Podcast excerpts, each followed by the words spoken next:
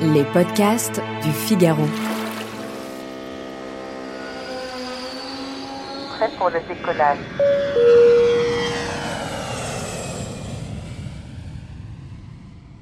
Bonjour Florence Clément, vous êtes chargée de l'information et de l'éducation pour l'ADEME, l'Agence de l'environnement et de la transition de l'énergie. Alors voyager écolo, pour beaucoup aujourd'hui, cela peut sonner comme un oxymore. Est-ce vraiment possible selon vous? Alors, euh, voyager écolo, bien sûr, c'est possible. On a beaucoup de, conseils d'ailleurs à apporter euh, que, que les voyageurs ne savent pas forcément euh, pour éviter des pollutions quand on voyage, pour voyager avec des moyens qui sont les moins polluants possibles. Donc oui, c'est possible de voyager. Alors, écolo totalement, peut-être pas tout à fait, mais en tout cas en limitant tous les impacts qu'on peut avoir sur l'environnement, oui, il y a des choses à faire. Alors, on conseille souvent pour moins polluer de prendre le train plutôt que l'avion quand c'est possible. Et pourtant s'oppose à ce vœu pieux un principe de réalité. Le train est souvent beaucoup plus cher que l'avion et demande aussi beaucoup plus de temps. Alors comment est-ce qu'on résout ce dilemme? C'est vrai que euh, aujourd'hui, le prix des billets euh, sur certains trajets peuvent être euh, assez élevés. La seule solution finalement pour essayer de trouver des prix moins élevés, c'est de s'y prendre en avance, hein, c'est d'anticiper ses voyages. Il y a d'autres solutions également quand on est obligé de prendre la voiture. c'est par exemple de partager les trajets, de ne surtout pas rouler avec une voiture où il reste encore des places, parce qu'en multipliant le nombre de personnes à l'intérieur de la voiture, eh bien, on divise finalement les pollutions euh, par, par voyageur. Donc ça, c'est aussi une solution. Donc vous recommandez le covoiturage? Le covoiturage, euh, c'est une solution quand euh, on doit se déplacer, que les billets de train sont trop chers, qu'il n'y a pas de train. C'est mieux dans ces cas-là d'utiliser une voiture qu'on partage à plusieurs, mais bien sûr, le train reste quand même le moyen de déplacement qui émet le moins de gaz à effet de serre. Alors reste la question du temps, parce que pour aller à l'étranger, par exemple, l'avion va quand même beaucoup plus vite que le train. L'avion, c'est un gain de temps considérable pour voyager, certes. Aujourd'hui, il existe beaucoup euh, de, trajets en train qui sont en train de se développer de nouveau en train de nuit, ça peut être une solution pour voyager euh, un peu plus loin. Et puis, ce qu'il faut pas oublier aussi, c'est que euh, les voyages, finalement, qui sont pour des petits séjours, les 3-4 jours, en fait, se sont multipliés ces dernières années parce que justement, on peut y aller rapidement en avion. Alors que le vrai voyage écolo, c'est peut-être euh, si on, veut visiter un pays loin, hein, lointain, qu'on est obligé de prendre l'avion. Dans ces cas-là, il vaut mieux euh, rester longtemps sur place et ne voyager qu'une fois dans l'année en profitant d'un séjour à l'étranger un peu plus long que de multiplier les petits voyages en avion qui sont finalement assez coûteux pour la planète. Donc on peut se fixer cette règle selon vous? Un grand voyage par an? Alors, on va pas non plus aller proposer aux gens de voyager loin une fois par an. Je disais ça par rapport à une comparaison entre des petits voyages euh, multiples dans l'année et un grand voyage. Euh, dans ces cas-là, il vaut mieux privilégier le grand voyage, mais enfin, on n'est pas non plus obligé de partir loin en prenant l'avion tous les ans. Hein. Donc, euh, on est aujourd'hui dans un dans un enjeu qui est quand même très important. il faut absolument réussir à réduire les émissions de gaz à effet de serre. Il en va en fait de beaucoup beaucoup de problèmes d'éviter en fait d'amplifier beaucoup de problèmes. Hein. Le changement climatique est en marche. Aujourd'hui, euh, de toute façon, euh, on voit le climat euh, se dérègle puisque en fait nous avons une température de la planète qui augmente, qui entraîne des dérèglements climatiques. L'objectif aujourd'hui, c'est d'arrêter cet emballement et de réduire drastiquement nos émissions de gaz à effet de serre. Les voyages, c'est une des manières, en effet, de, de cesser de voyager loin et souvent, c'est une des manières de réduire nos émissions de gaz à effet de serre. Est-ce que prendre des vols directs plutôt que des vols avec escale, c'est une solution aussi Prendre des vols directs euh, plutôt que des vols à escale peut en effet être une solution parce que ça évite en fait euh, de grosses consommations euh, de carburant au décollage. À l'atterrissage également, ça limite les pollutions. Donc en fait, faire moins d'escales, c'est une solution, mais avant tout vraiment, c'est d'éviter de multiplier les vols en avion. Est-ce qu'il y a des petites astuces pour se passer de voiture en voyage? Alors il existe en effet euh, aujourd'hui des régions qui mettent à disposition euh, des solutions pour les voyageurs, notamment en Bretagne. Il y a des sites qui proposent voilà de partir euh, quelques jours en vacances et sans voiture. On va proposer des systèmes de train plus bus à la gare routière qui vous emmènent dans des destinations très agréables et où tous les commerces sont disponibles. Il existe en effet une offre qui est de plus en plus variée en fait pour se passer de sa voiture. Quand on arrive sur place, la location de vélo aussi, pour terminer finalement les derniers kilomètres et rester un peu mobile en vacances, ça peut être une solution. Et puis, euh, si on a vraiment besoin d'arriver jusqu'à un point en voiture, aujourd'hui, il y a tellement de possibilités via des plateformes pour euh, trouver euh, des solutions de covoiturage que parfois, si c'est juste pour quelques kilomètres en voiture pour accéder à un point, ça aussi, c'est possible. Mais l'offre de transport par les collectivités, l'offre de transport collectif hein, par les collectivités territoriales aujourd'hui est plutôt en train de se développer et permet de plus en plus de se passer de la voiture. En termes d'hébergement, de plus en plus d'hôtels et de maisons d'hôtes se disent éco-responsables. Alors comment faire son choix? Alors pour trouver un hébergement euh, qui a une démarche développement durable, c'est vrai que quand on est consommateur, ce n'est pas toujours facile de faire euh, la part euh, du vrai, du faux, des allégations environnementales et des labels. Sur le site de l'ADEME, on va trouver un espace qui va préconiser les labels à privilégier pour choisir son hébergement. Donc un premier label vraiment qui est excellent et que vous pouvez vraiment suivre les yeux fermés, c'est l'écolabel européen.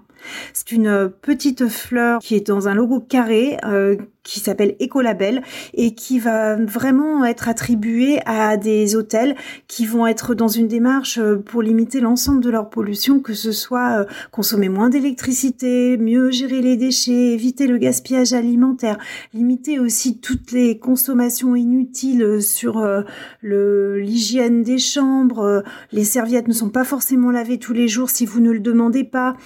Voilà plein de petites choses comme ça en fait qui vont éviter d'aller dans des pollution importante et dans des gaspillages aussi qui peuvent être parfois importants dans le tourisme. Après, vous avez également d'autres logos. Hein. Par exemple, sur les hôtels, vous avez la clé verte. Vous avez également euh, un logo qui est hôtel au naturel ou bien le logo Green Globe. Euh, vous en avez d'autres aussi qui, existent euh, pour, par exemple, les gîtes et les chambres d'hôtes. Vous avez les gîtes panda ou éco-gîtes. Et puis euh, pour certains campings, euh, vous avez même euh, le, en plus de l'écolabel, la clé verte et Green Globe qui peuvent être aussi attribués. Donc c'est important d'essayer de choisir son, son hébergement avec un de ces logos. Une fois qu'on est sur place maintenant, est-ce qu'il y a des bonnes pratiques pour ne pas laisser de traces de son passage? Alors oui, bien sûr, il existe des conseils aussi une fois qu'on est sur place. Et déjà, ça va être concernant les déchets. Il faut pas laisser de déchets qui ne sont pas forcément traités sur place. Par exemple, des piles. En fait, il n'y a pas forcément de système de traitement de tous ces déchets qui sont un peu particuliers, un peu spécifiques euh, sur place. Donc, il vaut mieux, par exemple, pour des piles usagées, les rapporter dans sa valise et les faire recycler une fois qu'on est de retour en France. Euh, pour beaucoup, euh, pour des médicaments, c'est pareil. On ne laisse pas des médicaments sur place. On les ramène plutôt et on les fait, on les apporte en pharmacie une fois qu'on est rentré en France. Pour essayer d'éviter d'autres gaspillage. Par exemple, ne prenez pas les emballages euh, des tubes dentifrice, crème solaire, etc. Laissez les emballages à la maison avant de partir et comme ça, vous pourrez les mettre dans, le, dans la poubelle du recyclage. Puis une fois sur place aussi, euh, ne prenez pas des douches trop longues, essayez d'éviter de prendre trop de shampoing, trop de savon, parce que parfois les eaux sont pas super bien traitées dans certains pays et donc en fait ce sont des pollutions qui vont partir euh, ensuite dans les rivières puis vers l'océan. Ne pas jeter de choses inutiles, euh, par exemple éviter d'acheter des petites choses sur place euh, qui sont pas durables pour éviter de multiplier les pollutions plastiques. Ne pas acheter par exemple des objets qui sont un peu gadgets et dont vous allez vous débarrasser rapidement ou bien pire encore des, des choses qui sont normalement interdites à la vente comme certains coquillages, du corail, des choses qui sont normalement protégées. Hein. Ce sont des cadeaux qu'on aime parfois ramener, mais malheureusement, ce sont des, souvent des espèces protégées. Et dans ces cas-là, évitez vraiment d'encourager euh, le commerce euh, de, de ces, finalement, de ces espèces protégées. Donc finalement, tous ces petits gestes, mis bout à bout, ça n'a rien d'anecdotique. Alors c'est vrai que ça peut paraître anecdotique, ça n'est pas anecdotique quand on voit par exemple des touristes euh, qui jettent euh, leurs mégots de cigarettes euh, sur la plage ou même dans des zones très naturelles, hein, parfois en montagne, ou des bouteilles d'eau qui sont laissées sur place, des emballages après les pique-niques. C'est quand même dommage parce que tous ces déchets, finalement, ces déchets plastiques vont mettre des centaines d'années à disparaître vont avoir le temps de polluer, et puis surtout peut-être même d'étouffer certains animaux, parce qu'en en fait ils peuvent être ingérés par euh, la faune locale et euh, tuer des animaux ou en tout cas les blesser. Un mégot de cigarette hein, qui tombe dans l'eau en fait va polluer environ 5000 litres d'eau. Donc euh, un mégot de cigarette, par exemple, qui est laissé sous la neige, en fait, ne disparaît pas. La neige le recouvre, mais malheureusement, à la fonte de la neige, on retrouve des centaines et des milliers de mégots de cigarettes. Tous les ans, il y a des opérations de nettoyage dans les zones très touristiques qui montrent que les touristes ont parfois des comportements qui sont assez peu civiques, en plus d'être peu écologiques, et que en fait, il y a des grandes grandes pollutions qui sont euh, générées par des mauvais comportements, par des gestes qui sont euh, vraiment pas civiques. Alors si on devait résumer un peu, le voyage écolo parfait, du transport à l'hébergement aux activités sur place, il ressemblerait à quoi? Alors un voyage euh, qui serait euh, le moins impactant possible pour l'environnement, ce serait déjà un voyage euh, sur une plus longue période et moins souvent. Hein, on ne part plus pour des week-ends de quatre jours en avion.